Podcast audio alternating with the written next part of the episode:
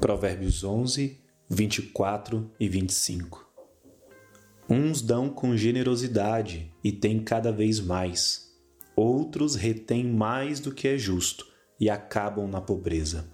A pessoa generosa prosperará, e quem dá de beber terá sua sede saciada. Dar com generosidade não é para todas as pessoas. A Bíblia, sim, a palavra de Deus alerta que há alguns grupos de pessoas, aqueles que podem ofertar, dar, doar, oferecer com generosidade. E para essas, eles garante, ou seja, a palavra garante que vão ter cada vez mais.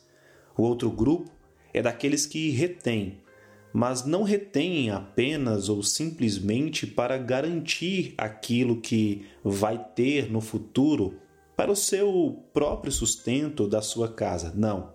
Retém mais do que é justo, além do que é necessário para a sua sobrevivência. Esses acabam na pobreza. E não é engraçado como nós vemos essa matemática ao contrário, esse paradoxo da literatura de Provérbios. Se você dá e dá com generosidade, você vai ter mais. Se você retém mais do que é justo, você acabará pobre. A pessoa é, generosa, essa prosperará. Quem oferece água, quem dá de beber para aquele que tem sede, também terá sua sede saciada.